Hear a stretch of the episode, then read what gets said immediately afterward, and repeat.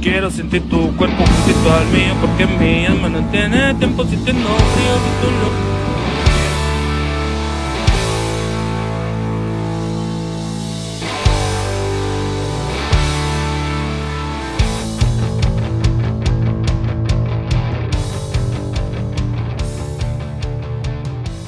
Las puertas de la Virgo Cueva abren una vez más. Bienvenidos a el podcast donde hablaremos de distintos acontecimientos. Entre ellos pueden ser casos paranormales, de criminología, extraterrestre y otros eventos o todo lo que consideremos ser contado en la Virgo Cueva. Mi nombre es Mandy Potter y me acompaña como hoy y siempre el gran Cristian Frigo. Hola, mi nombre es Cristian Frigo, estoy acá para escuchar un- una historia que venga a traer Mandy Potter, hacer comentarios innecesarios, irrelevantes y tratar de meter humor a temas que normalmente no deberían tenerlo. ¿Cómo están? ¿Cómo andan? Ya ¿Cómo, dijimos. cómo fue su año en realidad? Claro, ¿cómo fue su año? Contéstenme en sus casas. Bien, Mandy, una cagada, Yo Mandy. sigo- yo- muy poca gente va a decir bien Mandy a este año, sí, ¿no? sí. Y al año pasado. Claro. Yo quiero que si alguien ve este capítulo eh, comiendo el recalentado de Año Nuevo, grabe una historia y conteste. ¿Cómo fue tu año? Y, eh, mal, Mandy, como el orto, Mandy. Más o menos. Yo te digo estoy mucho mejor de lo que lo empecé. Eso Y empezamos a hacer este montón. Podcast. estoy terminando mucho mejor de lo que lo empecé. Este, este podcast fue un montón. Como verán, hicimos un capítulo especial de Año Nuevo, porque hoy no correspondía a un capítulo de cuentos. Y eh, quisimos hacerlo tal cual como lo empezamos. Dos personas sin haber ganado un peso y seguimos en pandemia. Tal cual. Es exactamente igual como lo, lo empezamos. No sé si es exactamente igual. No, con un poco más de producción encima. No, bueno, un poco, mucha más. Agarren el primer capítulo, agarren este capítulo y díganme si ven una diferencia. Nada, el primero les va a dar ceguera, ceguera y sordera. Sordera, sí. Seguro. Pero bueno, chicos, era el primero, era un piloto, era una prueba. Cristian Frigo estaba que se cagaba encima ese día. Eh, No digamos que hoy ya me cagué, así ya, ya me senté sí, cagado no, así por las dudas. No, y además de eso, yo me acuerdo que antes de grabar vos estabas como, ay, yo estoy nervioso. Vos no estás nerviosa. Ah, perdón, no Yo soy una como, celebrity como "No, usted no, que tenga no". las cámaras compradas. Va a salir todo bien, va a salir todo bien. Pero bueno, acá estamos. eh, ha sido, Seis meses, más o menos, ¿no? para cuentos en la Virgo Cueva, creo que ha sido un gran medio año. Medio año. Eh, quizás no somos el segundo podcast más escuchado de Spotify como nos gustaría, o de Latinoamérica. Capaz el tercero. Sí, o el número ochentayavo, pero... Pero si somos 80 y algo, yo estaría contento. Sí, yo estoy contenta igual. Igual el ranking de Spotify nos dio que nos escuchaban de cuatro países y eh, métricas bastante buenas. Para ser, ser seis meses, la verdad, eh, igual queremos agradecerles a todos los que nos estuvieron bancando este medio 2021. Ujú, Algunos desde el principio, otros que se fueron incorporando. Tal cual. Así que nada, gracias por estar con nosotros, gracias, estar por, gracias por estar del otro lado. Les deseamos un hermoso 2022 y por eso les hemos traído una gran historia. O no, no sé. No sabemos qué historia es. No sé, voy a, voy a mm, empezar. En Chile, luego de la Segunda Guerra Mundial, llegaría Alemania, llegaría un alemán, ya Llegaría- en con Chile la... llegaría Alemania. Sí, llegaría Alemania, no, Invasión, llegaría... no, invasión, no, llegaría un alemán para fundar una secta alemana en la cual no solo cometería graves a- atrocidades, sino que también sería parte de la dictadura militar de Chile. Hoy vamos a hablar de la historia de Paul Schaffer y Colonia Dignidad. Dignidad. Vamos a hablar de un culto. Y por fin estamos hablando Sí. de culto. Yo tengo gente que nos escucha que me ha dicho, ¿y cuándo? ¿Y cuándo un culto? ¿Y cuándo Jonestown? ¿Y cuándo esto? ¿Y Y cuándo vamos lo por otro? uno que no pidieron. ¿Sabes por qué? Porque nos cagamos en ustedes. No, No, no porque nos somos- cagamos. quisimos ser ingeniosos y hacer algo que, por lo que entendí, eh, me dijiste, me contaste vos, porque yo no sé nada, eh, es que no es un tema muy tocado en las redes. Eh, no, yo lo conocí por la Rosalía. La Rosalía que estuvo el capítulo anterior. Si no vieron el capítulo anterior, vayan a ver el capítulo de Navidad. No tiene desperdicio. La Como Rosalía. recalentado, recalienten ese capítulo. claro. Si lo vieron, veanlo de vuelta. La Rosalía eh, fue la que me contó sobre la película. Hay una película que se involucra con este caso que la protagonista es Emma Watson. Entonces me dijo, ay, mira esta historia, no sé qué, y yo la empecé a investigar, pero después me pareció que me faltaban fuentes y la pateé, hasta que Cristian Frigo se suscribió en Scribd, y ahí Scribd es mi mejor amigo, chicos, o sea, Es su mejor amigo. tipo, no es pagado esto, pero si son investigadores o simplemente si les gusta mucho nadie. leer, Que quede claro que no nos paga nadie. Está nada. claro que no está patrocinado esto, pero escribí patrocinanos, no tenemos problema. Sobre todo, Sobre todo porque- podrías sponsorear esto y tranquilamente, todos los Rey. cuentitos que vienen por delante vienen también de ahí, te voy diciendo. Sí, no, yo igual Los sigo usando mucho Play Libros, porque hay libros sí o sí que se ve que los autores quieren que los compres, que, que ya los tenía separados, y aparte me fijo en los dos lugares, cuando empiezo una investigación de algo busco bibliografía en los dos lugares, si la tengo que pagar la pago, no tengo problema, pero escribir con las las tesis que escribe la gente ayuda Sí. mucho también. Yo Playlibros no uso tanto, pero sí Playboys. Eh, ey, todavía el, el material impreso sirve. Y sí. O no. Odio el material impreso. verdad que no, la verdad que Bueno, depende, lugar. porque hay ediciones muy lindas de algunas cosas. Sí, hasta que se pegan las hojas. No hablaba de Playboy. hablaba de mangas o de cómics o de libros, pero bueno. Tam- Depende de qué, qué manga. Me voy. Me voy, Me me voy, voy, me voy. voy. Bueno, me dijiste que Alemania atacó Feliz a año, Chile. chau. ¿Cómo No. Feliz año, chao, mala mierda. Bueno, vamos a hablar de Paul Schaffer. Pará, cuando dijiste creó una colonia alemana, ¿es que creó con alemanes o Con alemanes. Ah, ok, con o otros sea, es una secta alemana dentro de Chile. Ok. Pero en su mayoría los... Algo me dice que no se dedicaban a hacer salchichas, digamos. No. Qué rico salchicha alemana. Sí, por eso te digo. Ya sí. no como igual. No estaríamos hablando de ellos si hacían salchichas nada más, me parece. Claro, sí y no. Sería algo anecdótico. Ah, acá había un vecino alemán que hacía salchichas alemanas. Mm, qué rico. Las mejores del condado, pero no. Porque no solo hicieron guerras. No. También hicieron salchichas.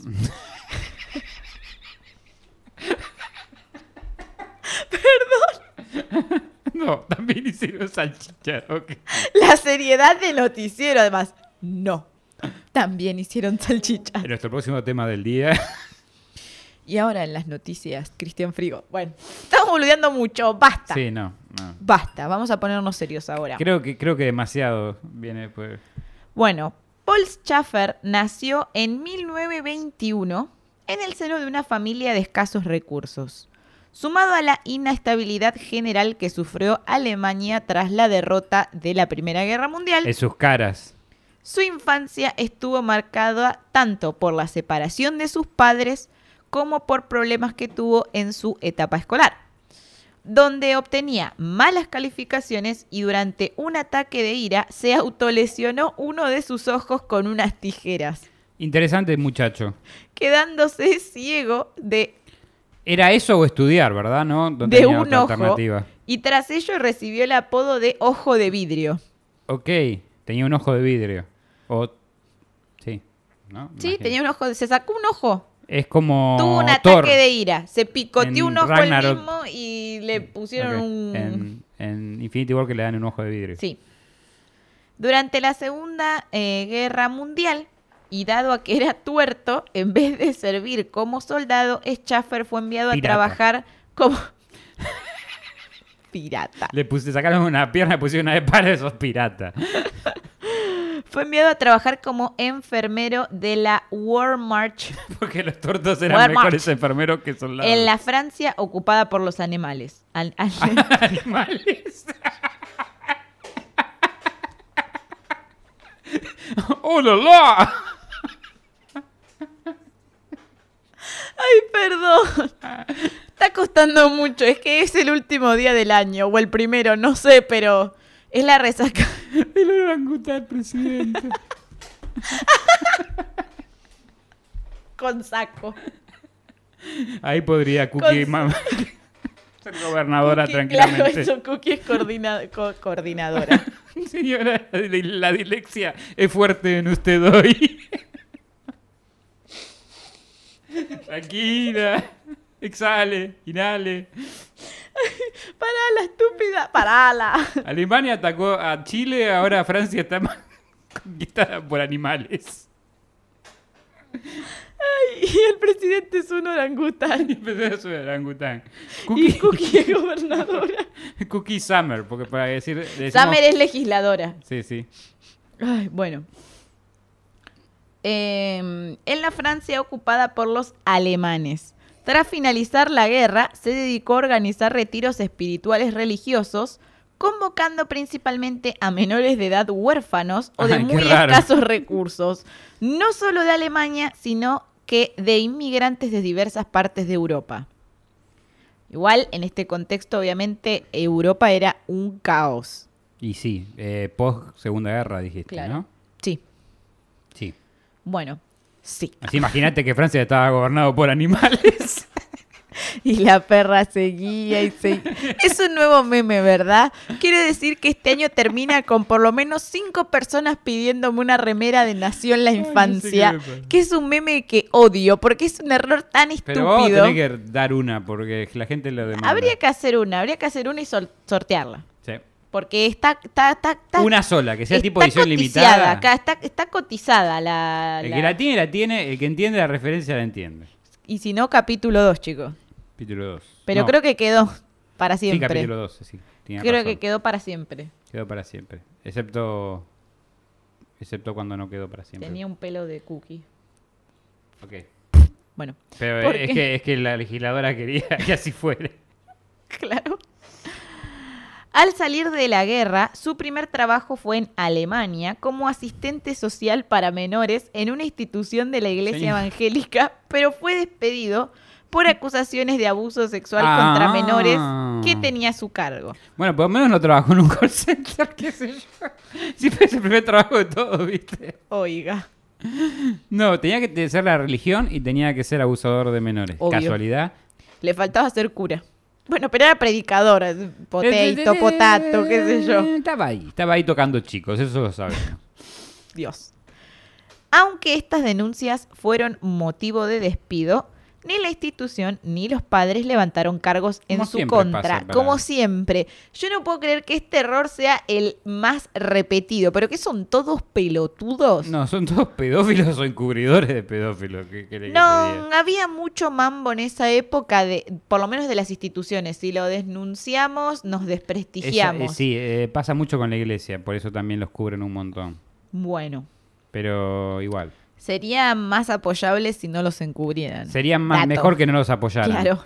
Que nos, ellos no apoyaran a los chicos tampoco Sí. también, ya que estamos. Así que Schaffer siguió trabajando como predicador en distintos países de Europa. Ah, bueno, menos mal que lo echaron. Se fue del país y siguió haciendo Sí. lo que quiso. Alegando que había tenido un encuentro con Jesús. Esto es lo más. Hizo un viaje de ayahuasca esta persona. Le vio la no cara a sé qué pasó. Eh, había tenido un encuentro con Jesús en el cual se le presentó en un bosque. ¿Lo encontró en Tinder o algo así? No, en un bosque En un se le presentó. O sea, esto posta para mí era un viaje de ayahuasca. Yo nunca tuve uno. Invítenme. Para Son chamanes. Re quiero hacer un viaje de ayahuasca. En fin. Ha sido en el bosque de, de- de donde está el, el sanatorio de Atalaya, seguro. Porque lo único puede viste que por ahí andaban todos.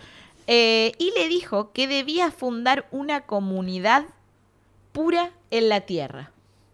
Pura. Pura. Pura. De alma y de mente. Ok, vamos a ver qué es la que considera pura, ¿no? A mí la palabra pura me hace acordar una canción de Damas Gratis que dice, ella es una chica pura, a ella le gusta la picadura, picadura, chica pura, a vos te cabe mi picadura. Bueno, basta. Ya estamos, perdón.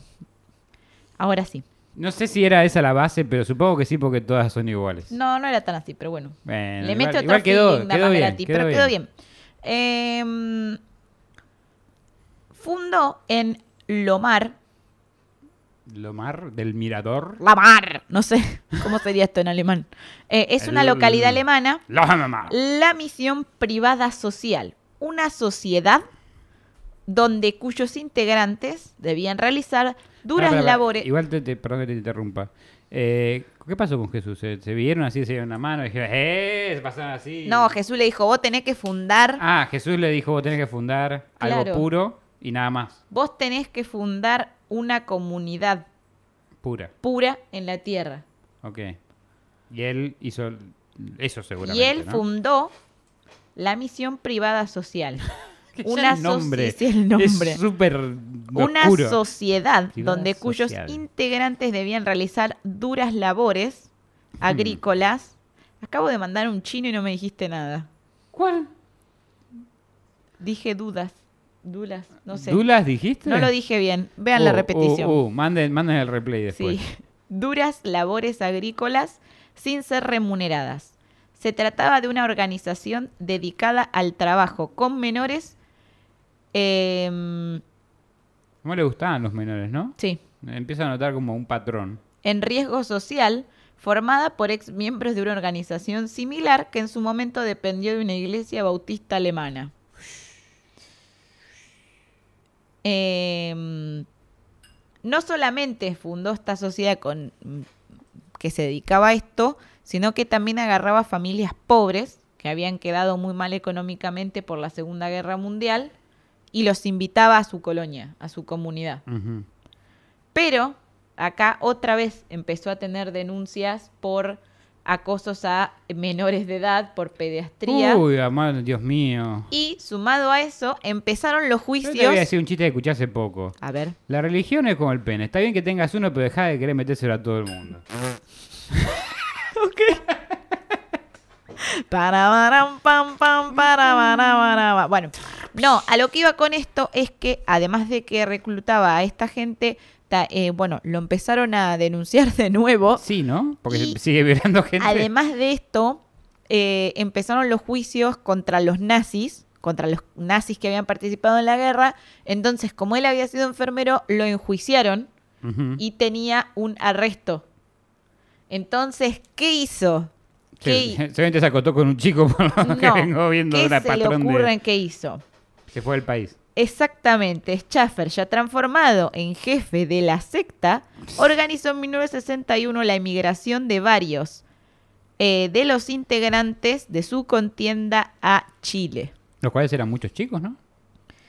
Sí, O eran los- con grandes. familias. No, primero, no quiero spoilear, Ah, pero ahora vamos a ver. Espero entonces. Primeramente, es necesario aclarar que fue Colonia Dignidad. Eh, se definiría como sociedad benefactora y educacional Dignidad. Bueno, dejémoslo en dignidad, ¿no? Sí, actual eh, Villa Baviera. Ahora la- el lugar se llama Ah, Villa Baviera. Lo que quedó. Es un enclave alemán situado en Chile, en un fondo de 16.000 hectáreas llamado El Lavadero, ubicado en la zona precordillera de Parral. O sea, está muy cerca, está re cerca de Argentina, de hecho. Pasaban la cordillera, estaban en Argentina. ¿Extraño? No. No. Desde su llegada a Chile en 1961, Colonia Dignidad ha estado marcada por el hermetismo y la instalación de un sistema de vida represivo, denunciado tanto por los propios colonos como por chilenos que vivieron la represión política durante la dictadura militar. O sea, ¿Es esto duró, sí, esto duró muchos años. Él llegó ahí en el 61, pero más o menos la colonia la pudieron recuperar como en el 90. La pudo recuperar Chile. el digamos, estado de el Chile, claro.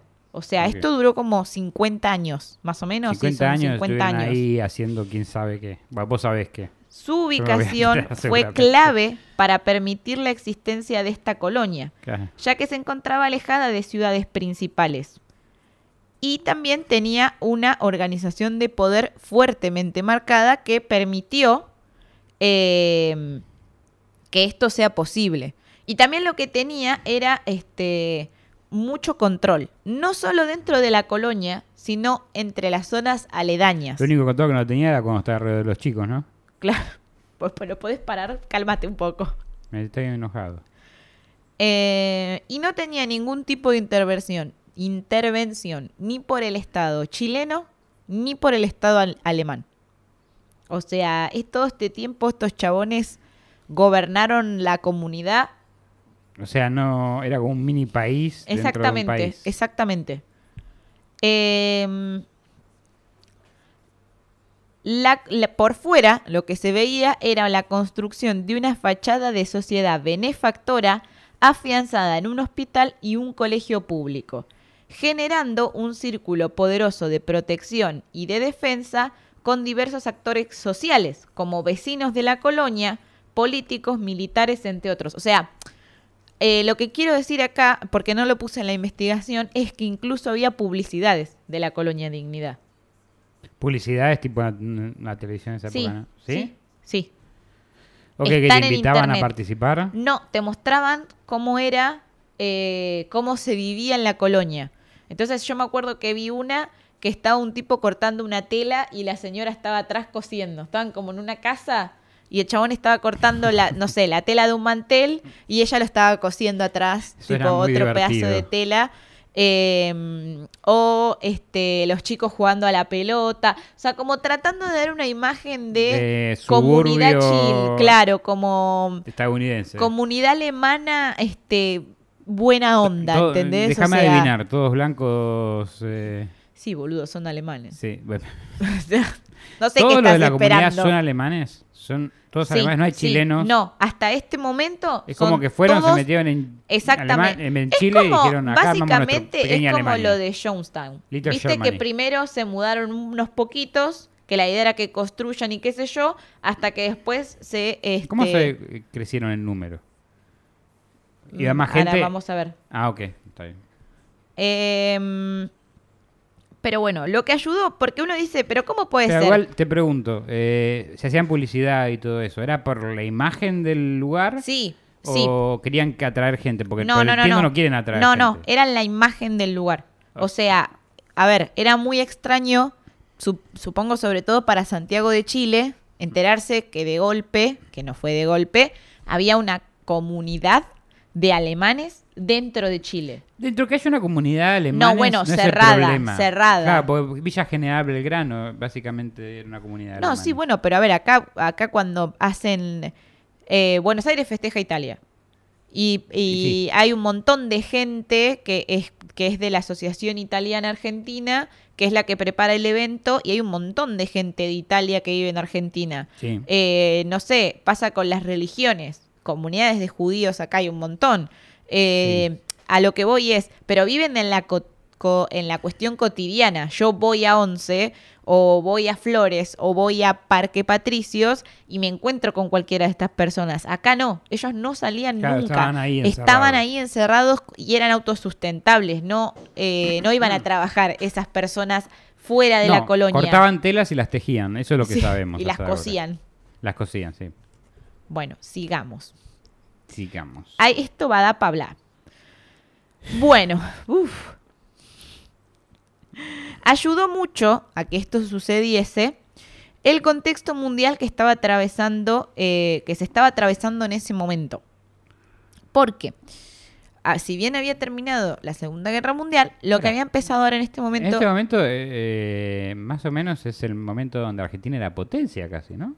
Sí, Terminando la Segunda Guerra Mundial. Sí. Es un momento bastante particular. para nosotros historia. es un buen momento. Es el Para- único buen Cuando momento. el resto del mundo estuvo del culo, Argentina era potencia Porque mundial. Argentina se declaró la guerra el día que terminó. Así es como funciona Claro. Argentina. Eh, en ese momento estaba lo que era la Guerra Fría, lo que era no, estaba Eh, la Guerra sí. Fría, Eh, para el que no sepa, es la guerra entre Estados Unidos y Rusia, que es como una guerra de miradas. Como que te voy a atacar, pero no. Exactamente. A ver quién la tiene más larga. Es un conflicto no bélico. Es un Igual, conflicto novélico, pero en sospechoso. ese momento, la cuestión era la polarización del mundo en dos bloques ideológicamente antagónicos. Socialismo. La Unión de Repúblicas Socialistas Soviéticas, la URSS comunista y Estados Unidos capitalista. ¿Qué? Nada, el otro día que grabamos un cuentito que la URSS le decía a la Unión Cívica Radical. Sí. Por eso escribí todo el título. Sí. Eh, ambas potencias se enfrentaron con el fin de imponer un modelo económico, político, social y cultural en el resto del mundo.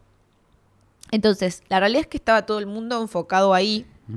Eh, ellos pudieron crecer como y bajo claro, la sombra, y entonces digamos. ellos pudieron tranquilamente in- instalarse ahí aprovechando el quilombito mundial. Hagamos esto que no se trata.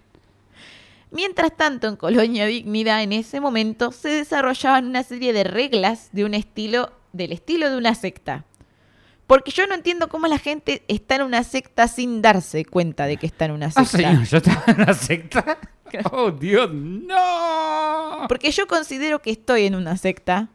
Sí, Pero se lo llama admito. Cuentos en la Cueva. Sí. Entonces estoy en dos. ¿Estás en dos sectas y cuál es la otra? ¿La de los cosplayers? No, leyendas legendarias, boludo. Ah, hay que ir, hay que ir. Es una secta eso también, no me Oh, jodas. ah, Chivo, todos los programas lo hacemos. Sí, sí. Ta- ta- hay que dejar de robar como por no dos robamos años. nada. No, es por el meme de Si fuera Felipe al Piña. revés. Es, es por el meme de Sí, Felipe sí, sí, Piña. sí, sí, sí. Para el Yo- que no yo- sabe, Yo le voy a decir a. eh, perdón que te interrumpe, pero estoy viendo el opera- eh, Interrumpe. nuestro operador mirando el celular en vez de mirar la pantalla a ver si se nos corta la. si tiene que hacer un punto de control o algo. y el asistente está durmiendo. El asistente Ah, está durmiendo. Con las perras. Ok, dice que está todo bien. ¿Cómo Deja de se jugar cuando se da un minuto, va a trabajar. Claro, ¿cómo se nota que es el último programa del año, boludo?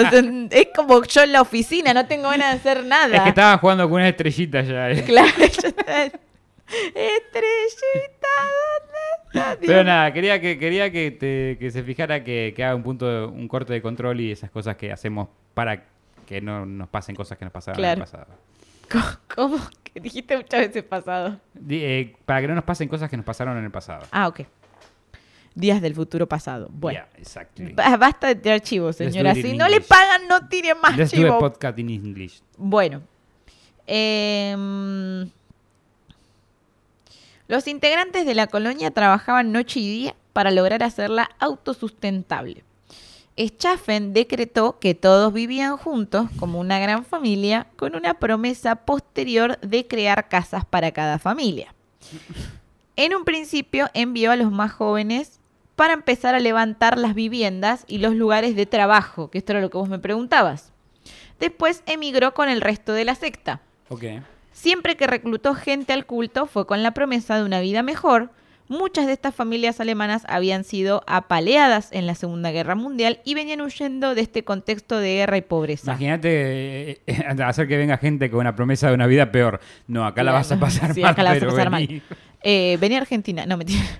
Hay lugares Acá- peores de Latinoamérica. Ah, No es sí, tan Hay malo. un lugar peor por lo menos. Sí. Además, el arma más fuerte de reclutamiento de Schaffen era la palabra de Dios, porque Obviamente, él le con contaba a todo el mundo su encuentro con Jesús. Que En- lo puede hacer prácticamente cualquiera. en su viaje de ayahuasca. Bueno, es que para mí Señora, estaba en un no, no bosque y flashó ver a Jesús. Eso, yo nunca fui a un No, es viaje, es pero que tranquilamente pudo no haber flasheado, pudo haber sido todo un invento. ¿entendés? sí, un mal viaje de hongos.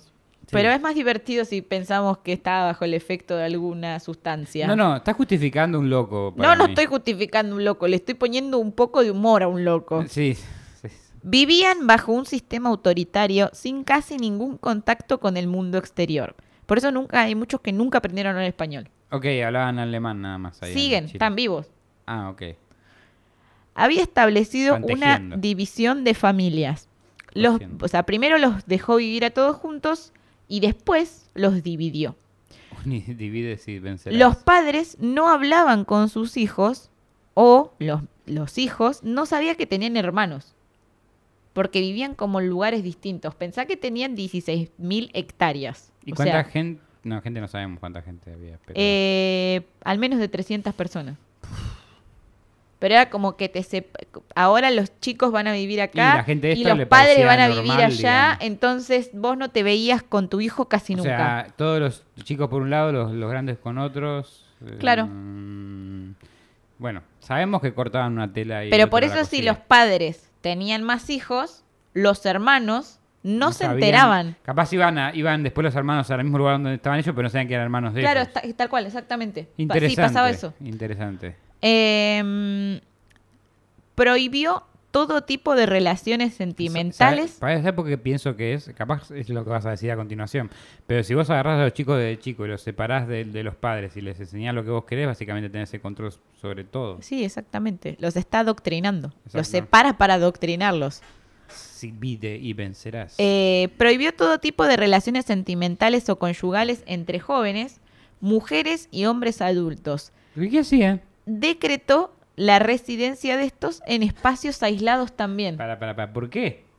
Ahora vamos a ver. Porque, ah, me imagino cuando estaba caliente el marido le decía, voy a, voy a cortar esta tela y vos la vas a coser. era, era algo así las relaciones. Este, pero ¿cómo Tremendo. nacían los chicos esos si no tenían relaciones? Eh, es que en un principio, unos años, los dejó vivir a todos juntos. Ah, ok. En Solo separó se padre de hijos y después terminó separando directamente a todos. Ok. Asimismo, los ingresos económicos de los miembros de la comunidad, si es que tenían, eran retenidos por los líderes, al igual que sus cédulas de identidad y pasaportes, para evitar que huyeran y se fueran a otro país. Hmm, suena muy a lo que hace el gobierno argentino con los impuestos. Que te retiene tus saberes. Para que no te fueras ir del país. Por ahora nos podemos ir. Hay que aprovechar. Bueno, Ya no en cuotas al menos. no, bueno, Vamos de a poquito. buen punto, buen punto. Usando esta, eh, esta, esta misma estrategia, lo que decía antes con el tiempo, separó hombres de mujeres.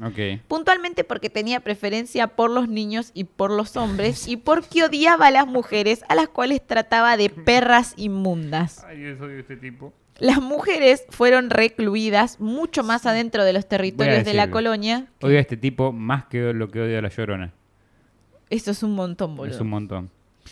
Las tenían vigiladas durante el día y la noche. Durante el día realizaban trabajos de costura y cocina y durante la noche dormían juntas. Las mujeres debían acostarse una al lado de la otra de perfil con los brazos extendidos. ¿Qué? O sea, haciendo High Hitler así, como una así. ¡Ay! Sí, Dios. pero de perfil, ¿entendés? sí, Como- sí. Así. sí. Ok. Esto igual es lo más horrendo de todo. ¿Segura? Porque me parece que. Bueno, no sé, no sé cómo em, sigue, pero. tan difícil este capítulo. ¿Por qué me metí yo en esto sola? ¿Por qué, por qué tomé justo hoy? Eh, durante, esto ya lo dije, este, si alguna se movía durante la noche, sería gravemente castigada. O sea, no se podían mover. O sea, si salían de su posición. Exactamente, High Hitler las cagan a trompadas. Ok. ¿A trompadas era el castigo? ¿Sabemos o no sabemos? Schaffen creía que las mujeres eran un incordio en la tierra, es por eso que las torturaba. Ok. Muchas de ellas pensaban que debían haber hecho algo. decir que el tipo era. Era medio misógeno, ¿no? Sí, era misógino. Recontra misógino. Un poquitito. Tendría muchos problemas con su mamá. Me parece que su, su mamá no lo abrazó demasiado de chiquito y... mm, o alguna maestra que lo habrá reprobado, algo pasó ahí. Una maestra que lo reprobó me parece que es una, una excusa no, no te creas, eh, no te creas, no te creas los problemas que podemos traer a la vida de la gente las maestras. Señora, no, no haga eso nunca. No, yo no.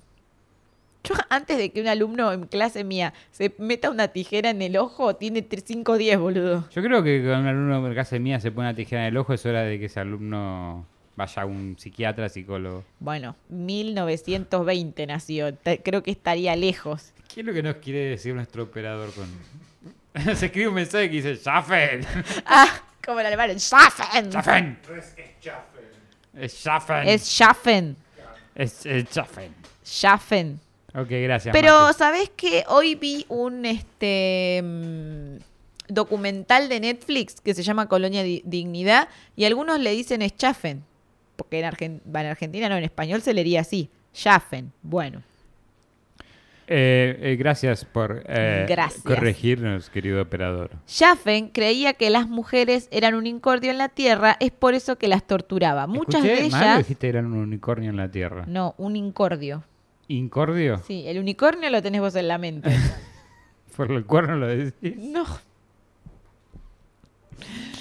Em, muchas de ellas pensaban que, habí- eh, que debían de haber hecho algo realmente malo para ser tan molidas a palos hasta incluso diariamente. Ellas creían. ok. Sí. Y una contó que le Y pegaban sí, se palazos. movieron, se movieron cuando estaban durmiendo. Claro. ¿Qué- qué es? ¿Hay, hay que explicar algo más. Claro.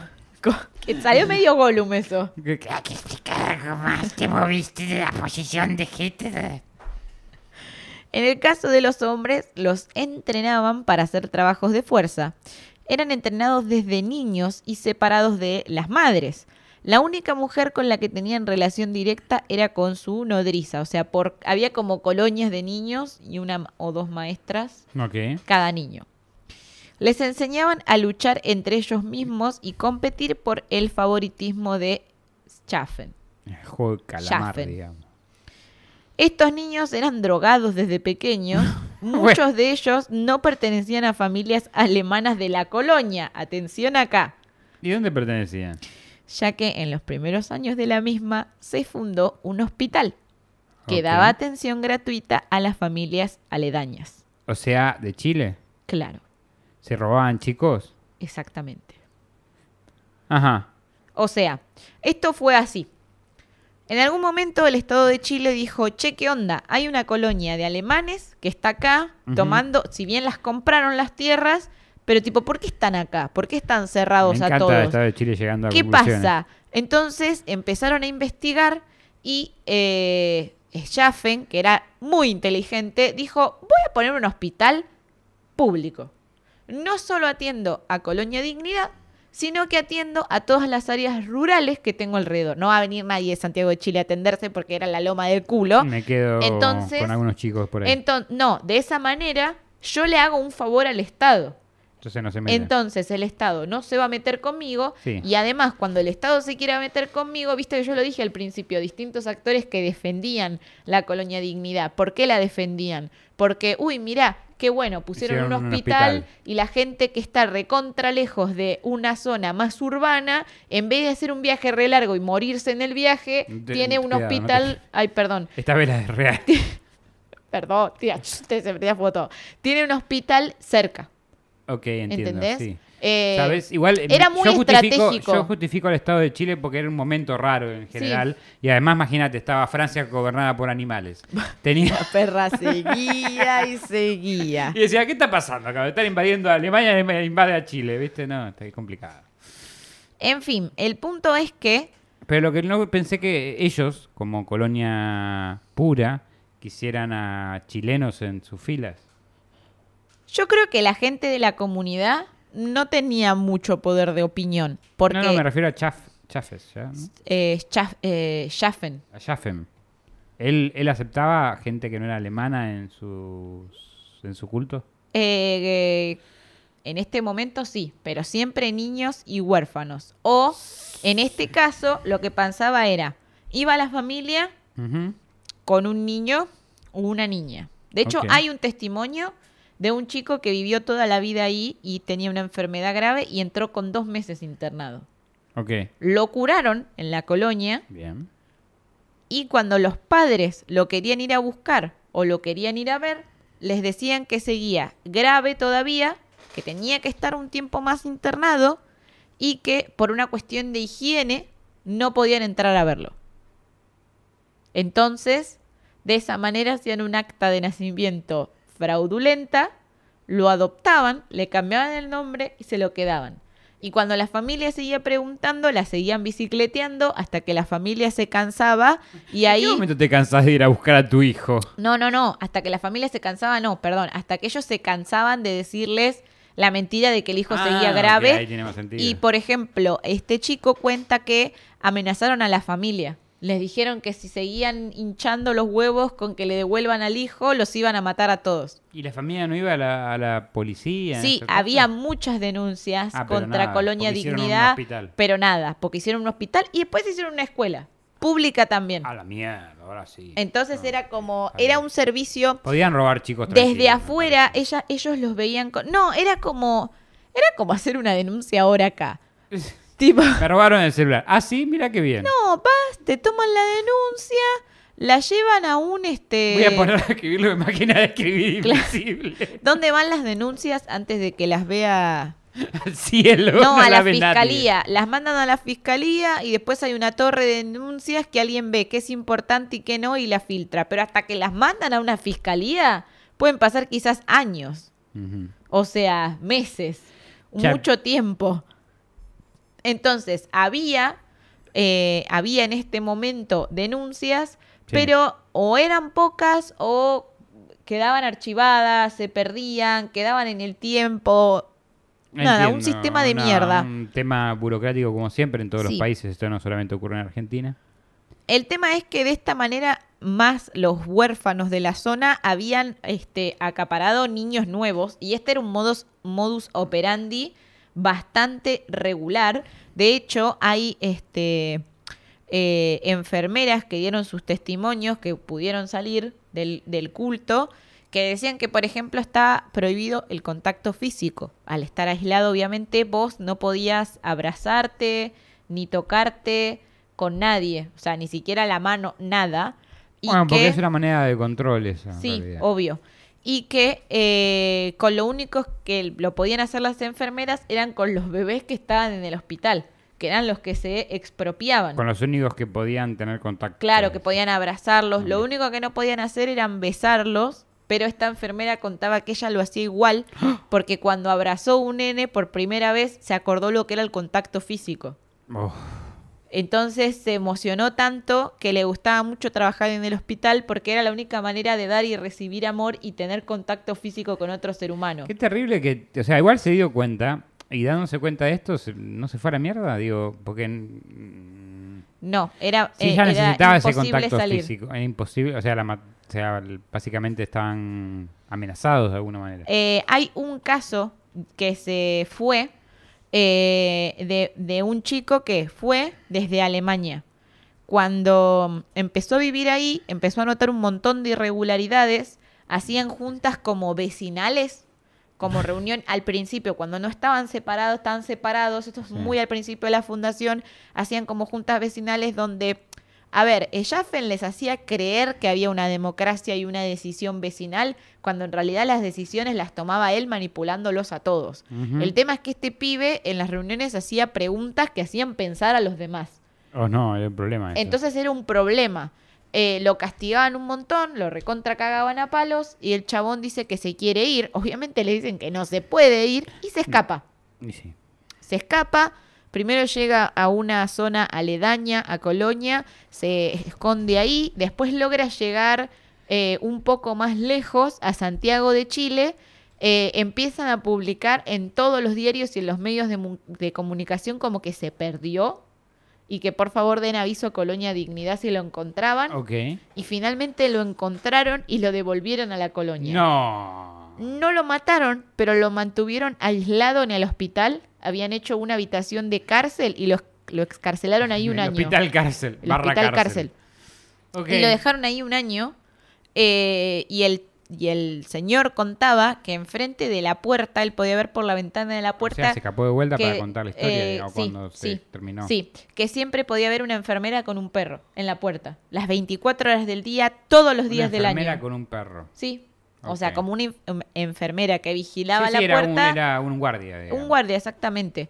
Eh, que después lo cambiaron a otro lugar, lo mandaron a hacer trabajos súper mega forzados, como a modo de castigo, y que cerca de donde él estaba haciendo ese trabajo estaba el río, y un día no soportó más y cruzó el río. Sí. Y cruzó el río, también llegó, este, empezó a correr, empezó a correr, pasó la cordillera y pudo llegar hasta Buenos Aires. Y se exilió señor. en Buenos Aires. Y ahí, así que ahí dijo acá Argentina. Argentina, papá. Forever. Eh, no sé después dónde terminó. Matamos al... rompimos a Mati. El flaco no sabía dónde viviste, termina en Argentina. Termina en Argentina, Hermano, bueno. hay cosas en Guatemala y Guatepeor, pero estabas en Guatepeor ya. Mira, acá que- tenés dulce de leche. Acá tenés dulce de leche. Asado. Exactamente, hay cosas buenas. Hay cosas buenas.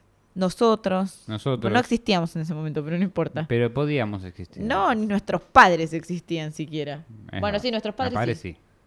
Eh, señora, que se Estaban en joven. plena joda. ¿Qué tiene? ¿Cinco años? ¿Qué le pasa?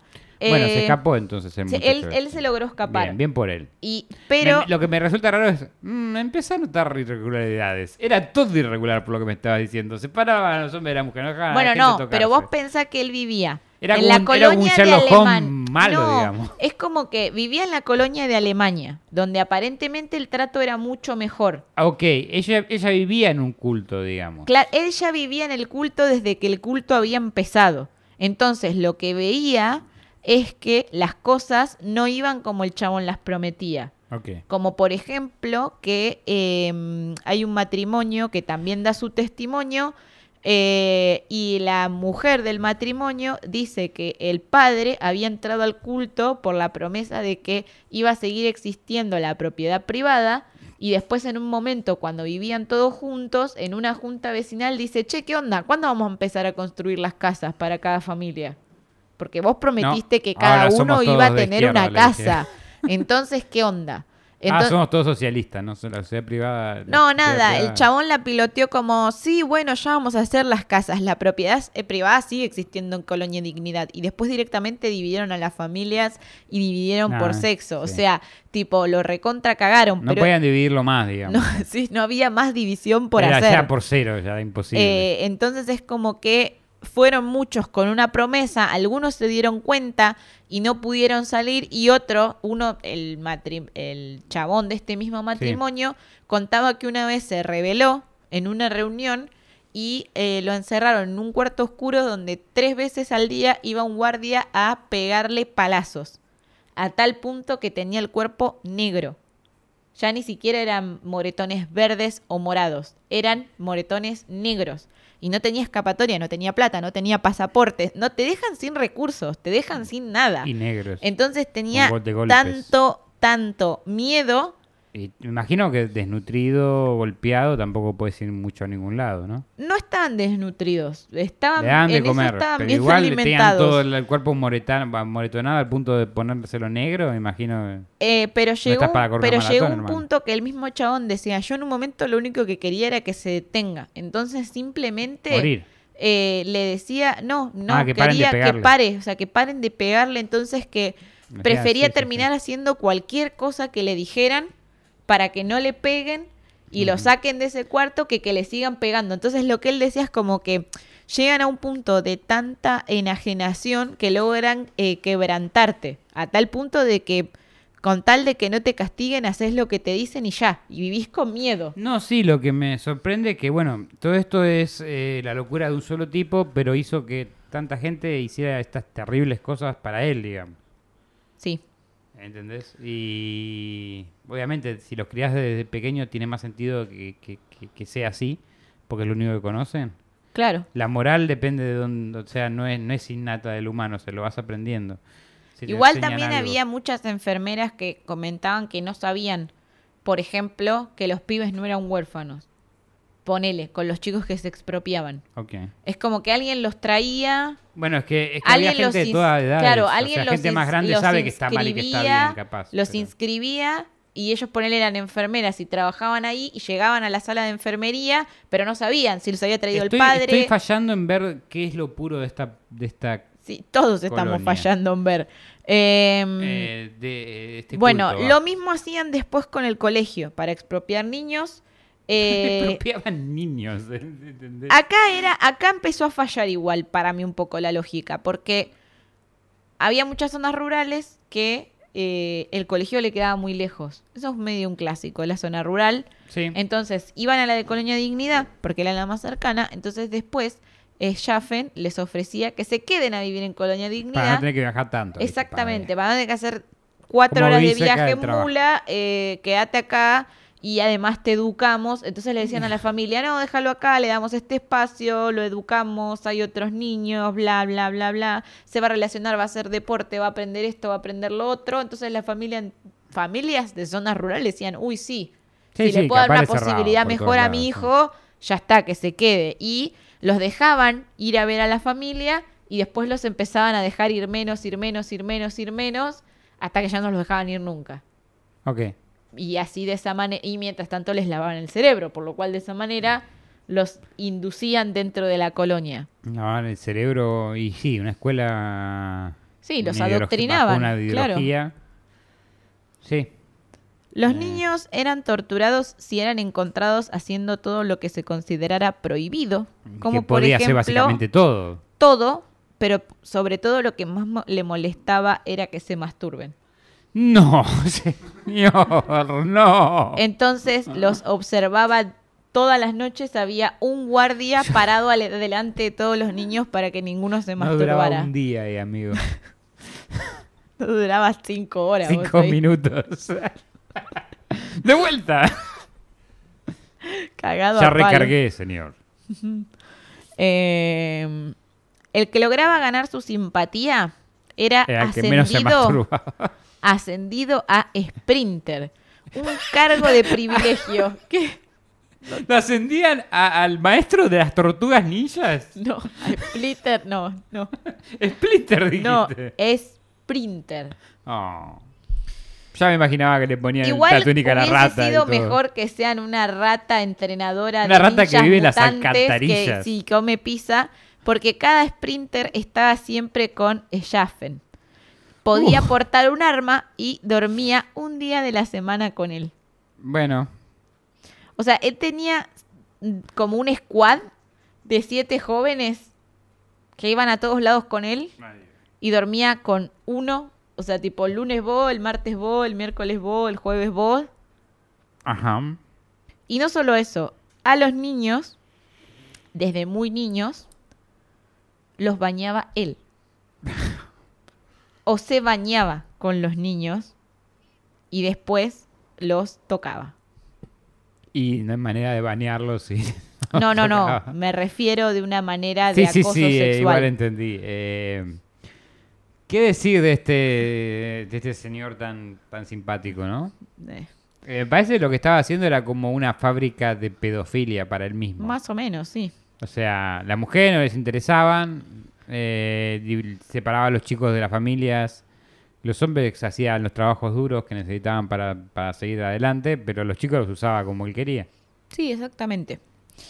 A la visión de Es más, le ponía, en, no sé, lunes, martes, miércoles, Sí. jueves de nombre si quería. los 300 ciudadanos y 20 niños huérfanos chilenos que vivían ahí tenían todo lo que necesitaban. ¿Huérfanos o entre comillas huérfanos? Eh, bueno, huérfanos y huérfanos. Huérfanos y huérfanos. están los huérfanos y están los huérfanos. Sí.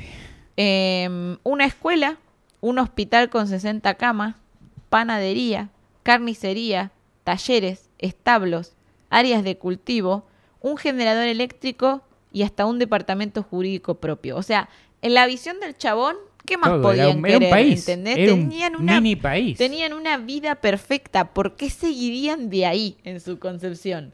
No, él. Él, porque él tiene la vida perfecta. Todo el resto no.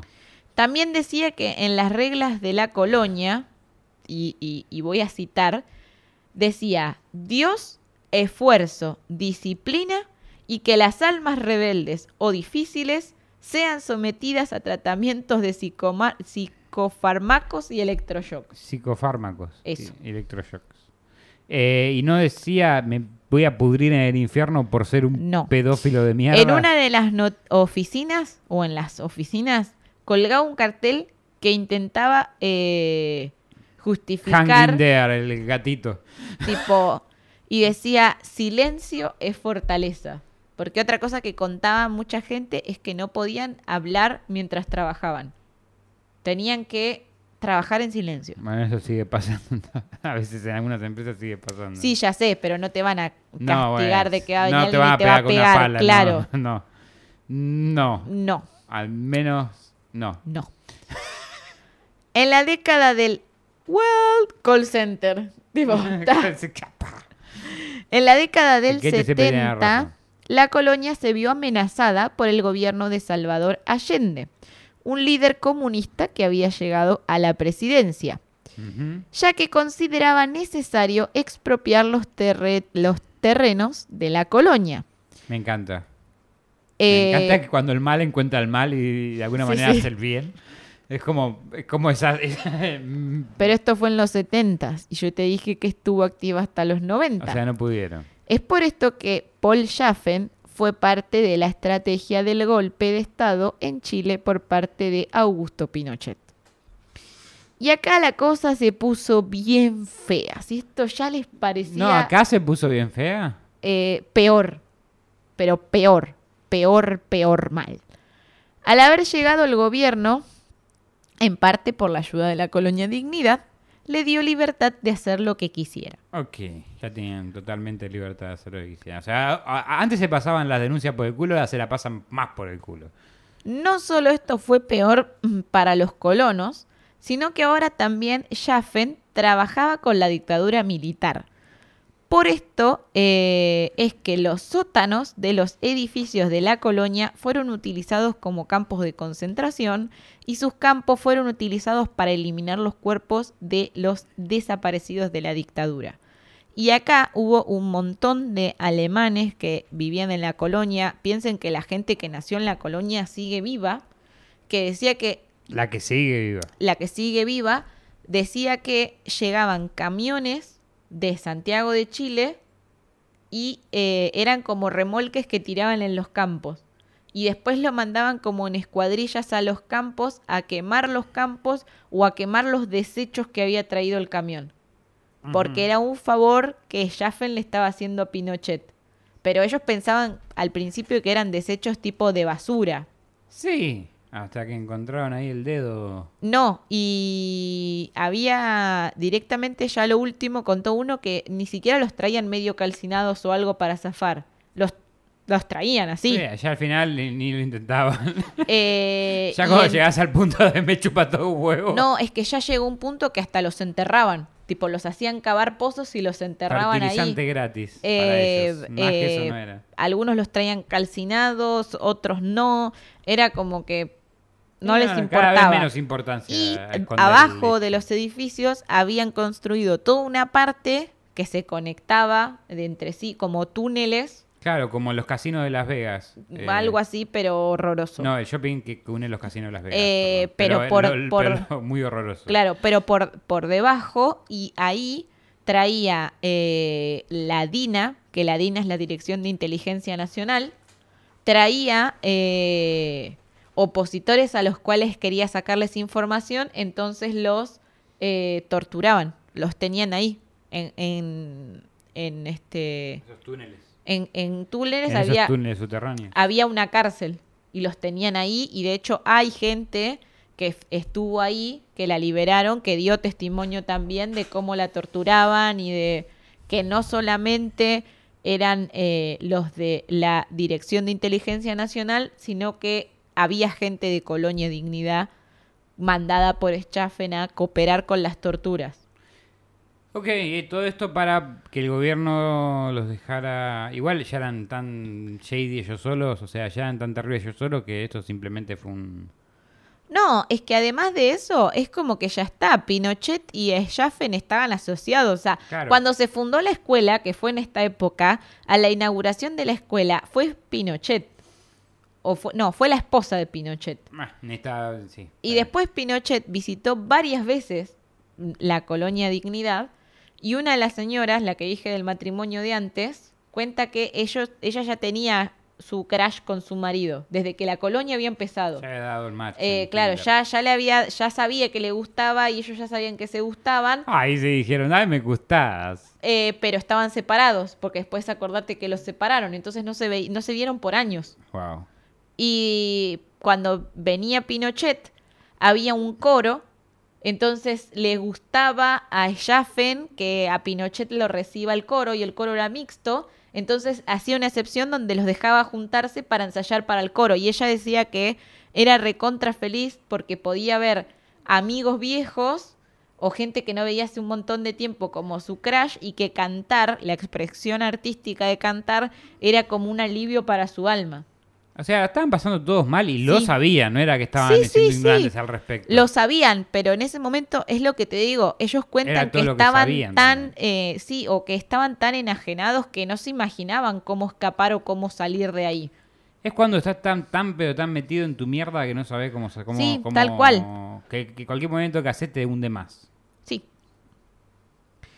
Cabe también la pregunta de si la poderosa estación de radio de la colonia, porque después tuvo una estación de radio, fue usada en el marco de la llamada Yo me Operación igual, ¿dónde estaba Capitán América durante todo esto? Mm, liberando otro país que no era este. ¿Ah? Capitán América, América del Norte tal vez. América Latina, América. allá nos vemos. Em, bueno, eh, si fue usada en el marco de la llamada Operación Cóndor, Cóndor el plan de coordinación. Esa es tu operación. Operación, Operación Condón. Condón. Y están todos tus garpinchos tratando de ponerse un condón Estoy, para no de a poquito van más. aprendiendo, ¿eh? Tenemos todos los días tres horas de entrenamiento, ya, ya va, la- ya entra hasta la mitad. Porque su general Garpincho jamás los abandonará. Yo sí tengo un culto de garpincho. ¡Ah, ¡Atención! Tipo, ¡Ay, él ahí- ay, ay! ¡Ah! Condón en alto. Sáquenlo del- envoltorio. ¡Apunten! ¡Fuego! Y está el lugar pincho. Pero se cuidan, ¿viste? Porque somos responsables. Ay, Dios mío. Cuídense. Es un mensaje No sean forros, del. Ministerio de Salud de, De Cuentos de la Virgo Cueva. Ay, bueno. eh, nada, que podía haber sido parte del plan, eh, de, de- podría Plan haber sido el plan eh, Cóndor. No me voy a poner a hablar del plan Cóndor porque vamos a estar cinco horas. Ujú. Ok. Llevamos una. Sí, que además pienso que ya a esta altura hasta... No, no queda tanto. Sí, queda. Uh, uh, uh, va a ser un capítulo largo, chicos. Agárrense los cinturones. Bueno, un especial de dos horas, lo hacemos doble. Eh, decidir usted, puede ser. Podemos tomar un break, si quiere. Bueno, tomemos un break y definimos. Aplaudo. Esto ha sido todo por hoy. Van a tener que esperar hasta el día de mañana para la próxima parte de este episodio. Hemos decidido por año nuevo hacer un episodio doble, pero que en vez de tengan que esperar una semana a la otra, les traemos la primera parte el 31, la segunda el, primero. Para Si que lo no- recalienten. Claro, si no pudieron escuchar el, el 31, porque es un día complicado, lo entendemos, pueden escuchar el primero todo Solamente junto. vamos a ejecutar a la gente que no lo escuche después del primero. Eh, aparte también fue un corte de sanidad mental porque es un episodio muy heavy en las cosas que pasan. Así que necesitábamos como cortar eh, para, para poder seguir haciendo este episodio. Sobre todo Chris quedó como Eh, sí. impactado, choqueado y... Mm, Enojado, tuve que, tuve que caminar un cacho, sacarme un poco la bronca encima. Bueno. Claro, yo ya vengo investigando, estoy como... Yo ya la pasé mal durante el tiempo que lo escribí. Yo la estoy pasando mal en vivo, lo cual es, complicado. Sí, pero bueno. Así que tengan un buen 31, coman mucho, pórtense mal, pero cuídense, No tienen pirotecnia porque Eso. pobres perritos. tal cual. Y nos vemos mañana. Cristian Frigo, ¿por dónde te encontramos? Me encuentran por eh, Virgo Frigo en Instagram y por Cristian Frigo en Spotify y YouTube para mi disco 373. A mí me encuentran como Mandy Potter Ock en YouTube, en Twitch y en Instagram. Nos vemos mañana. Esto fue todo por el día de hoy. Sopla la vela. Este cuentito se ha terminado. Gracias por acompañarnos nuevamente en otra emisión de Cuentos en la Virgo Cueva. Si les gustó, no se olviden de suscribirse y darle like. Y si no les gustó, recomiéndenlo para que otra persona también se coma el garrón como ustedes.